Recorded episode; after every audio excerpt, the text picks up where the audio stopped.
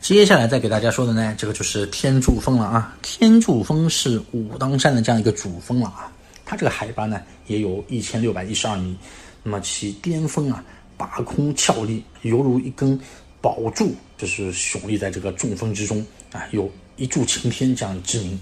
那么天柱峰啊直插云霄，峰顶呢建有这个大岳太和宫。是武当山的这样一个高圣境了。那么游人墨客啊，只有登上这个天柱峰顶的时候啊，进入这个太和宫啊，才是真正到达了这个武当山。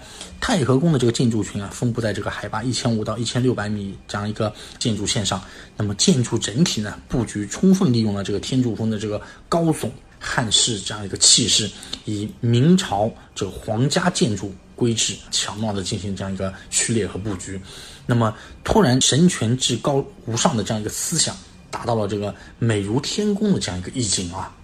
登山天柱峰，云雾缭绕啊，有这个一览众山小的这样一个气势。那么上天柱峰啊，有两条路可以走啊，一条呢就是从老营镇这边啊驱车，在这个盘泉公路上，你开个二十五公里左右下车，那么在攀登三小时之后，就能够啊到达这样一个绝顶。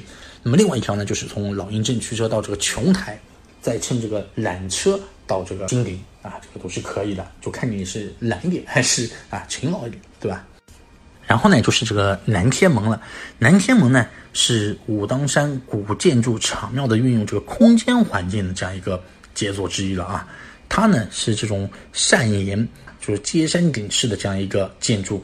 那么是以这个红墙绿瓦，也是建于这个明永乐十一年啊，是进入这个南岩宫的这样一个必经之路。同时呢，也是连接着这个祈雨台，还有那个太常观和这个雷神洞等庙宇。那么传说中啊，南天门呢是进入天宫的第一重大门，所以人们呢一提到这个南天门啊，马上就能联想到这个天空仙境，对吧？就是四大金刚，对吧？那么武当山啊，就是南天门呢，利用这个地势巧妙布局，虽说小巧别致啊。但是呢，充分能够体现了这个皇家建筑的这样一个规格。那么紧连山门呢，是巨大的这样一个玉碑亭。那么玉碑亭呢，是武当山明代建筑特有的啊，它这个是象征宫殿等级的这样一个标志。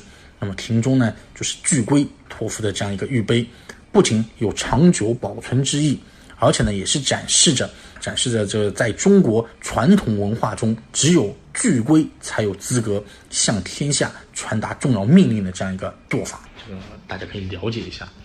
然后呢，就是那个朝天宫啊，朝天宫呢是建于这个武当神道上面啊，上供天主峰，下揽南岩宫。相传呢，就是朝天宫啊，被视为这个天界啊，是天庭与人间的这样一个分界线了哈。那么古时啊，这个。呃，武当的这样一个姓氏到此的话呢，就相当于是进入了这个天宫的这个大门，因此呢，他们都是要在这里先礼拜以后，然后呢再继续登金顶。那么朝天宫主殿供奉的是这个玉皇、真武这样一些神像。现在呢，这个宫内的话设有这个历代皇帝与武当山的这样一个专题展览，那么荟萃了就是历代皇帝为武当山所下的这样一些圣旨，还有题字这样一些文物。